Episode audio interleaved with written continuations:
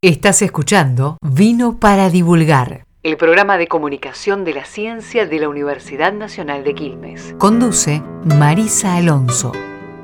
Mi nombre es Alejandro Battistini, yo tengo dos carreras, licenciado en Comercio Exterior y enólogo. Me recibí en Buenos Aires de licenciado en Comercio Exterior, trabajé en una internacional que es Viaseo y me especialicé en vino ya a partir del 95 nosotros desarrollamos en Mendoza un proyecto que fue Azafram, que valoró mucho los proyectos con raíces propias y con personas que tenían mucho que ver con la industria vitivinícola, que trabajaban para grupos grandes en ese momento y empezaban sus eh, proyectos propios. Fusionamos mucho estos vinos con las gastronomías regionales.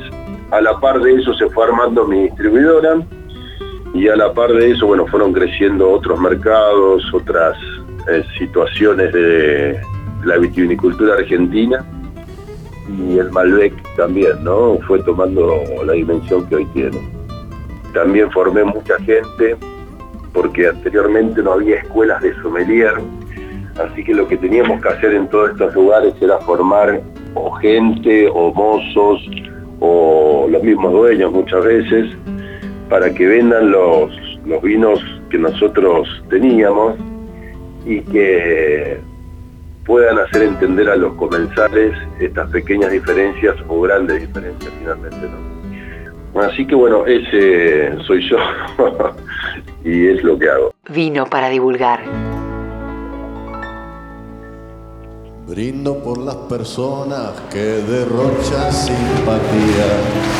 Brindo por los que vuelven con las luces de otro día Brindo porque recuerdo tu cuerpo, pero olvidé tu cara. Brindo por lo que tuve, porque ya no tengo nada. Brindo por lo que tuve, porque ya no tengo nada. Brindo por el momento en que tú y yo nos conocimos. Bueno, uno de estos temas que nos introducen directamente y de manera sencilla en el tema que hoy vamos a abordar, con nuestro invitado, una reversión hecha en el Centro Cultural Kirchner eh, para, para recordar lo importante que es el vino y los brindis.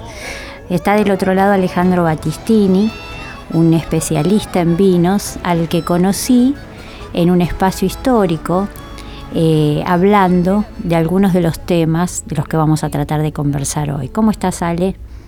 Bien, bien, bien, Marisa. Bueno, buenísimo. Este, yo escuchaba algunas de las cosas que vos nos contabas en tu presentación. Este espacio que se llama Vino para divulgar y en el que el vino es fundamentalmente una excusa para encontrarnos y dialogar y recordar lo que hacemos y cómo lo hacemos y desde los lugares en los cuales nos eh, involucramos con lo que nos gusta, eh, nos pareció importante hablar eh, esta vez con un enólogo y tomar o retomar algunos, valga la redundancia, algunos de los temas con los que vos este, te presentabas, estos recorridos por los espacios de este enorme país, tratando de encontrar asociaciones entre el mundo del vino, la producción del vino y el espacio local o regional. En ese sentido, eh, yo, el lugar donde te encontré, vos charlabas y nos contabas mucho sobre el tema del Malbec. Contanos un poco cómo, lleva el, cómo llega el Malbec a la Argentina y cómo se instala en estos lugares por, los, por donde anduviste. Bueno, el Malbec a Argentina llega por Cedrón, por un cura que trajo varios cepajes desde Chile, pero más que saber cómo ingresa el Malbec, que es el, el, recorrido que llevó el Malbec después comercialmente y el por qué el Malbec se destacó tanto a diferencia de otros cepajes que si bien se producen en Argentina, también como el Malbec con una calidad interesante, la tipicidad del Malbec eh, aporta al mundo algo que no había. Eso es lo que lo diferencia básicamente al Malbec, que es eh, la triangulación que existe en todos los viñedos del mundo entre clima, suelo y recursos humanos. Así que, bueno, el Malbec eh, tiene su origen en, la palabra que también se decía que es por la mala boca o por el nombre del comerciante que era Malbec con CK en Francia, ¿no? Pero el concepto de por qué el Malbec eh, tiene la tipicidad tan argentina se debe que Francia aportaba mucha humedad a los suelos. El Malbec es una de las cosas que más detesta, ¿no? El tener los pies mojados. Entonces en Argentina y detrás de la cordillera encontró esa sequedad que el mundo no tenía, que mm, por emular tanto a los conceptos de terroir de los franceses, que si ven los, viñedos de los franceses, están cerca de, los océanos. Así que tiene varias eh, razones por las cuales se hicieron los viñedos cerca de los océanos y no solamente por el terroir, ¿no? que, que ellos decían después.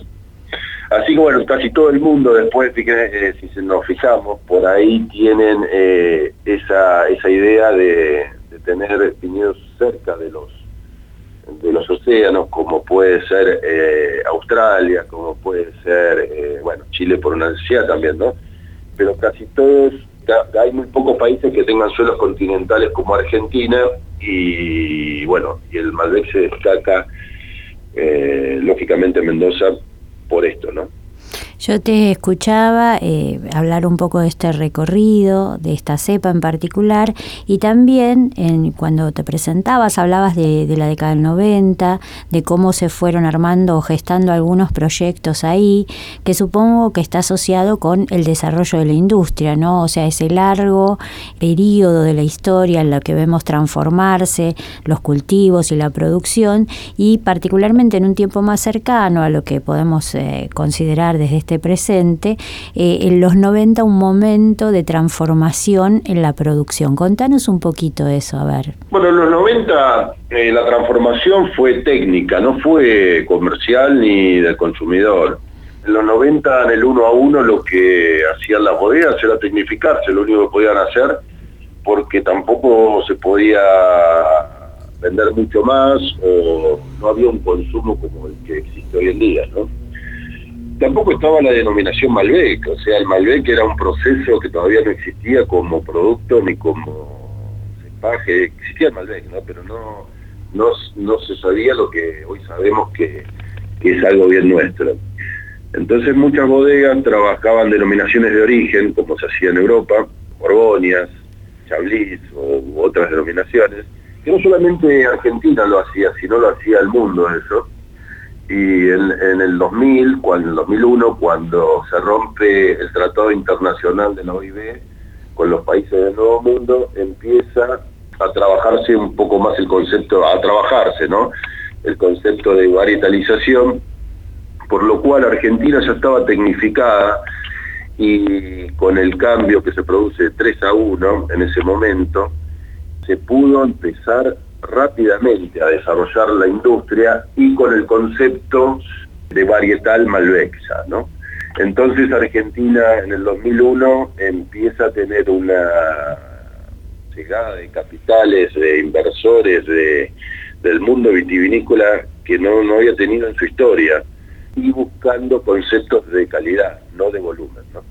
Pues fíjate que es bastante reciente lo que me estás contando, ¿no? O sea, hablamos de los 90 y del 2001 como dos momentos así eh, fundantes en este tipo de producciones, que para vos eh, es muy claro y muy evidente, pero para a veces puede pasar que para los que escuchamos no lo es tanto, porque vos hablabas de algunos proyectos previos a este 2001 en los cuales habías eh, trabajado incluso en la formación de recursos humanos, ¿no? Hablabas del proyecto Azafrán, de, una tarea en torno a una cierta gastronomía local para reivindicar, revalorizar esa producción.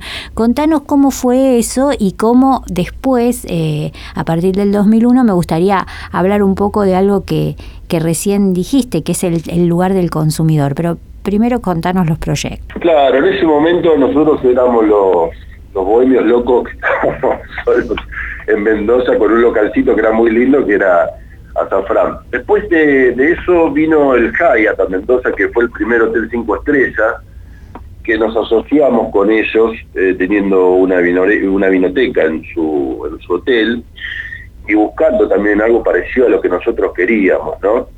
El tema era que el mendocino no estaba acostumbrado a eso y no entendía mucho, no digo todo, ¿no? Pero no era una algo normal tomar vinos en Mendoza.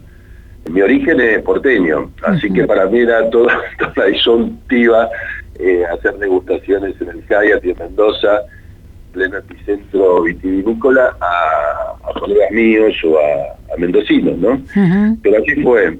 ¿Vos decís que los mendocinos no estaban acostumbrados al consumo de vinos en general o de algún tipo de cepa en particular o de la propuesta que ustedes hacían?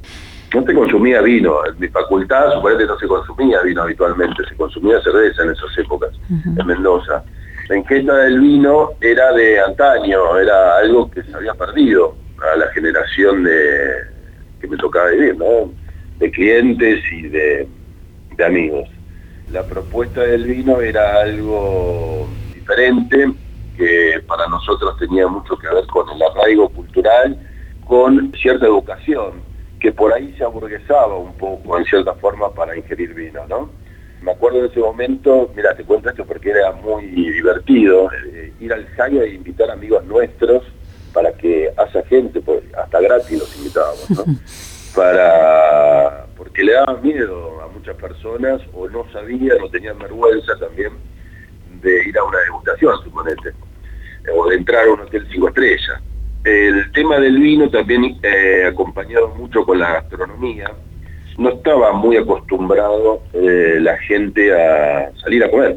Entonces había muy poca gastronomía. Que hoy en día cambió un 100% esto y la propuesta, tanto eh, vitivinícola como gastronómica, es muy variada.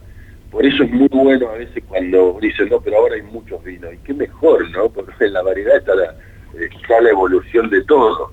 Cuando existen solamente cuatro y hay muy pocos chicos, es muy difícil que el consumidor saque una buena partida de eso, ¿no?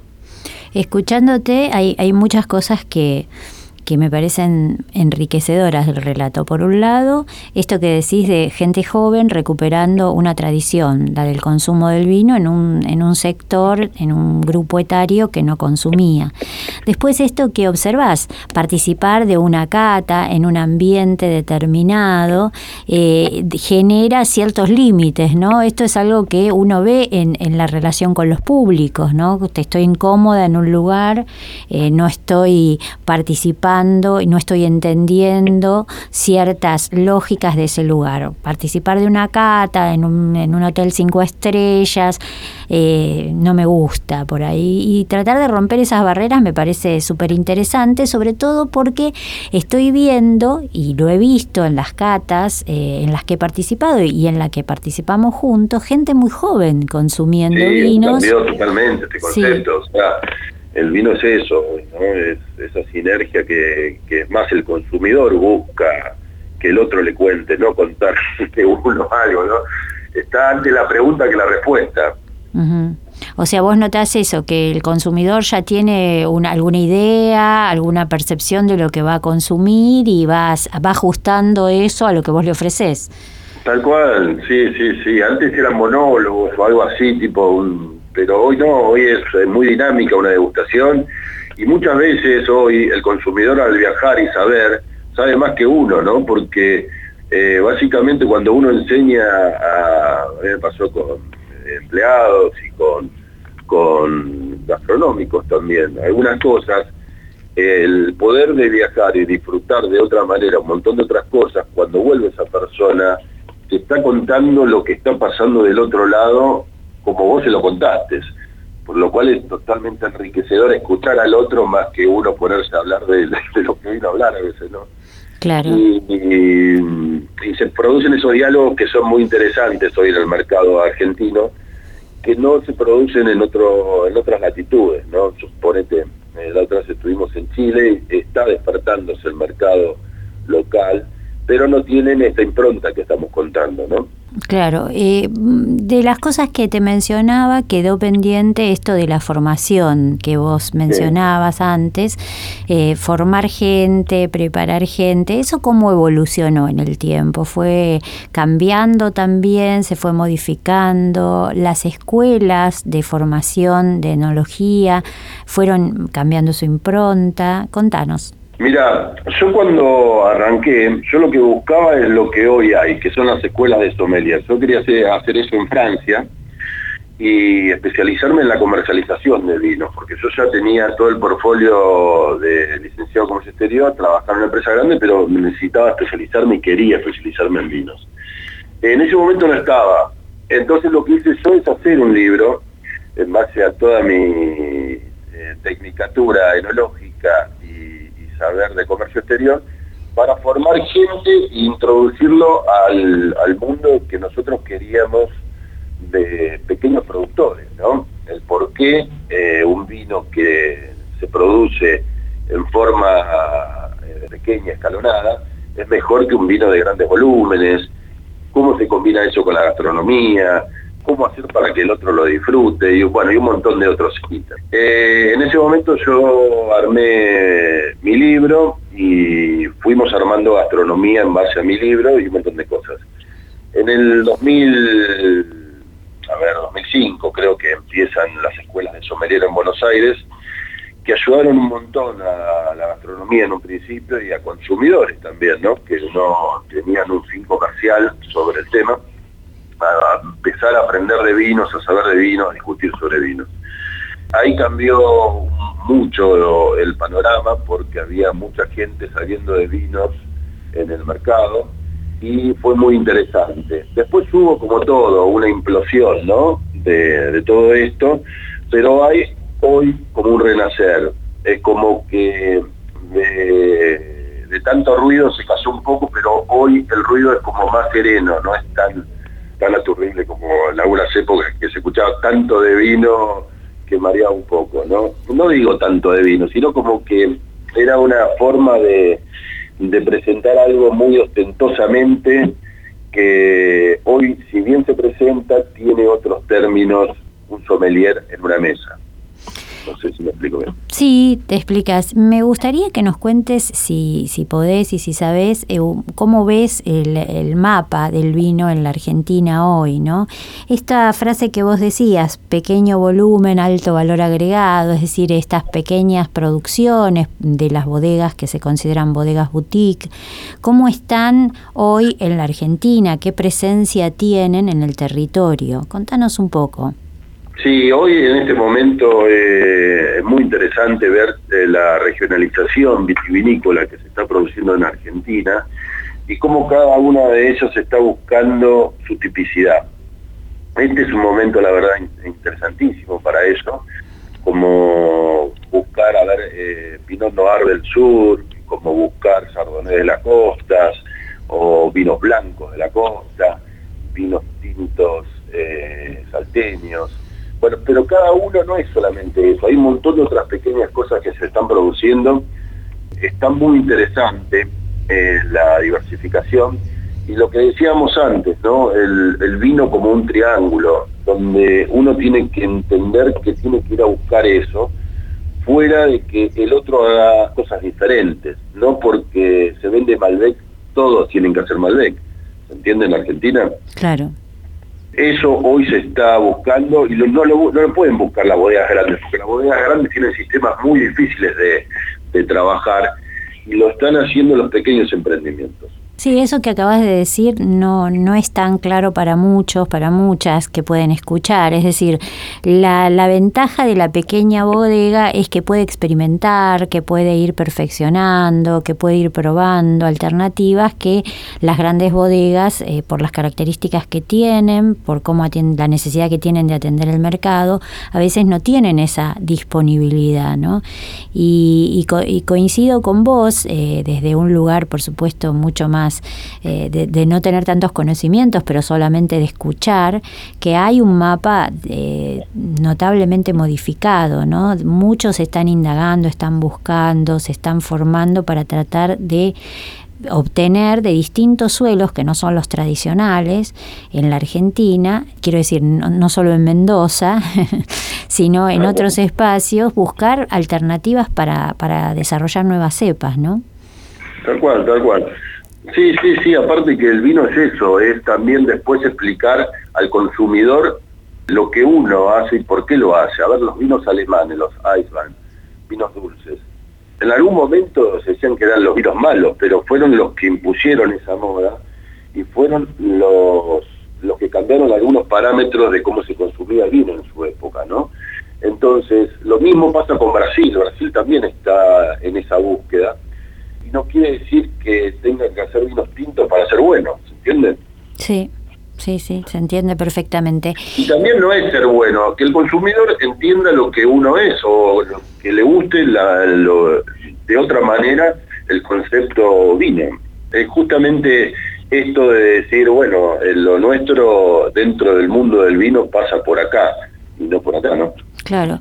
Vos eh, hablabas de, proyectos y a mí me interesa que nos cuentes eh, cómo se va asociando el vino a distintas alternativas en tu propia historia, porque mm, ahí haciendo algunas revisiones sobre, sobre lo que has hecho y eso también encontré que tenías o habías tenido en algún momento algunos proyectos eh, de asociar al vino, así como con la historia, con otras cosas, ¿no? Sí, bueno, el libro que estamos armando justamente versa sobre eso, que es eh, la historia del comercio del Malbec, ¿no? Porque ahí lo que tenés es por qué se hizo, cómo se hizo y para qué se hizo, pero además tiene que ver quién lo compró, ¿se entiende del otro lado? Sí. Y por qué lo compró y cuál fue el momento y que entendió lo que vos hacías. Eso es lo más interesante, yo creo, en lo que es formar un mercado o decir, bueno, yo hago esto porque me gusta hacerlo así, pero ahora está bien. Lo interesante es que el otro entienda por qué, es así, porque en definitiva la vuelta que uno quiere tener de las cosas que hace, lo que va a asignar cómo se hace también, ¿no? Porque si no, obviamente nuestros proyectos van a ser rápidamente desfinanciados. Claro, vos eh, no, sabía que estabas armando un, libro sobre la comercialización. Me estaba, me daba cuenta de que la comercialización era un poco el fuerte tuyo, pero em, pensar cómo fue evolucionando la comercialización también este, permite imaginar cómo se fue construyendo el mercado y, y, el mercado en relación a los procesos sociopolíticos que se dieron, ¿no? Es decir, los procesos de globalización, los procesos de circulación de mercancías. Bueno, entiendo que eso también impactó en el consumo de los productos o de este producto en particular. Sí, sí, tal cual. Y también la, el vino está asignado por las modas también, ¿no? Por las modas tanto culinarias como sociales, pero nunca deja de tener la tradición, ¿no? Que es esto lo interesante del mundo vitivinícola Fíjate que en los 90 eh, incorporamos todo una forma de ingesta muy norteamericana, si se puede decir, ¿no? Entre los fast food, los drinks, los martinis y los eh, las margaritas. Sí. Pero fueron como olas, ¿no? El vino siempre estuvo ahí y tiene esta forma de ser de nosotros, de los tiempos, ¿no? Que son muy argentinos esas cosas pongamos el tema de la pandemia. Fíjate, fíjate que en la pandemia, al tener tiempo, el consumo de vino explotó, ¿no? Esta relación de estar con un familiar, con un amigo y tomarte un vino fue una costumbre siempre argentina. Lo que pasa es que no lo entendíamos y en los 90 como que nos perdimos un poquito de eso, ¿no? Pero esta forma que por ahí otros países en la forma de ingerir no la tienen, comida, alimentos o, la amistad, para nosotros es muy argentina, ¿no? Para nuestra industria. Y el tema de tener un mercado interno como tiene Argentina para el vino es muy importante para los desarrollos chiquitos, para justamente vos poder eh, ver eso, cómo el mercado lo, adopta y eh, tener la fuerza y persistencia para salir al mercado externo, ¿no? Sí, ese también seguramente es un tema relevante, pensar cómo lograr con, distribuciones tan desparejas, ¿no? insertarse en, el consumo de determinados sectores, ¿no? porque hay sectores que van a buscar el vino de las bodegas boutique, pero hay otros que acceden a través de, los grandes espacios de venta, de los eh, hipermercados, de los famosos almacenes donde recurrimos permanentemente, al supermercado chino, y eso eh, no están, no llegan ahí eh, este tipo de vinos, salvo eh, en algunos momentos, en algunos, pero es muy poco lo, que, lo que la distribución. No, llega, no, no. A ver, en nuestro mercado es casi el anti-marketing, porque nosotros no vendemos etiquetas. Nosotros vendemos vinos, básicamente, entonces vamos a, a vinotecas o a canal un poco más especializados, pero ¿por qué? porque nosotros necesitamos a esa persona que recomiende y que vos pruebes el vino sin importar tanto el tema comercial de la etiqueta y el por qué debes pertenecer a una sociedad teniendo esa etiqueta. Nosotros queremos que vos pruebes el vino y después de beberlo, ah, qué rico vino, y mires la etiqueta, ¿entendés? Esa es nuestra forma de vender vino, no vendiendo una imagen social y después perteneciendo con una etiqueta a eso. Igualmente esa industria, a ver, esa industria es muy buena para nosotros porque la industria fuerte, madre nuestra, que impulsa todo lo demás, que a los chiquitos también nos ayuda, ¿no? Pero bueno, son dos conceptos totalmente diferentes, lo que es la fuerza con lo que son las pequeñas eh, bodegas, que justamente tratan de, diversificarse y tener cada una su personalidad para que el consumidor al momento de, de comprar diga, bueno, me gustaría probar esta cosecha de este productor y, en este momento, ¿no? Claro, el, post-2001 sobre todo y, de ahí para adelante ha habilitado ese espacio de nicho para el mundo del consumo que, se, nota, se evidencia, tanto en el mundo de la comida, de la gastronomía, como decías, como en el mundo del vino. Así que eh, me parece que, como bien observabas en la temporalidad que hacía, fue o fueron mejores tiempos estos que los pasados, ¿no? Para, para el mundo de, la, de las bodegas Bueno, Alejandro, ya no tenemos mucho más tiempo, nos quedan unos minutitos, pero me gustaría, si querés decir algo más, que los aproveches. Bueno, muchas gracias. No, simplemente agradecerte por la entrevista y nada, que no dejemos de aprovechar eh, el mercado interno que tenemos tanto de, de vinos como de gastronomía, que es muy interesante y hay muchas cosas lindas para, para conocer. Animarse a conocer, como decías vos, a explorar en el mundo del vino y por supuesto, como siempre, aquí brindamos por habernos dado estos, este ratito, estos momentos para charlar y conocer algo que, que por ahora no sabíamos ni conocíamos en profundidad. Gracias Alejandro. Un gusto. Bueno. Estás escuchando Vino para Divulgar. Agradecemos a las familias y proyectos que nos acompañan. Las cosas ricas son de Tienda del Trigo que hacen panificación, conservas y fiambres totalmente artesanal, sin conservantes ni aditivos. Podés contactarlos por las redes como Tienda del Trigo o al WhatsApp 11 60 42 0907. Amores Tintos, un bar de vinos con más de 23 canillas de vino tirado te puedes acercar y conocerlos en Soler 4202 y en Gorriti 4202, Ciudad de Buenos Aires, con una nueva carta y menú. Bodegas Yani de Colonia El Potrero en Gualeguaychú, Entre Ríos. Vinos de una tierra diferente que te esperan para que los visites todos los días de 10 a 12 y de 16 a 19 horas. Visitas guiadas sin costo ni reserva. Nos asesora sobre vinos Santiago Cooperman Sommelier. Lo encontrás en las redes como arroba el. Vino para divulgar. En la conducción, Marisa Alonso. Operación, edición y asistencia de producción, UNQ Radio. Auspicia, Maestría en Historia Pública y Divulgación de la Historia de la Secretaría de Posgrado de la Universidad Nacional de Quilmes. Vino para divulgar fue grabado en los estudios de UNQ Radio.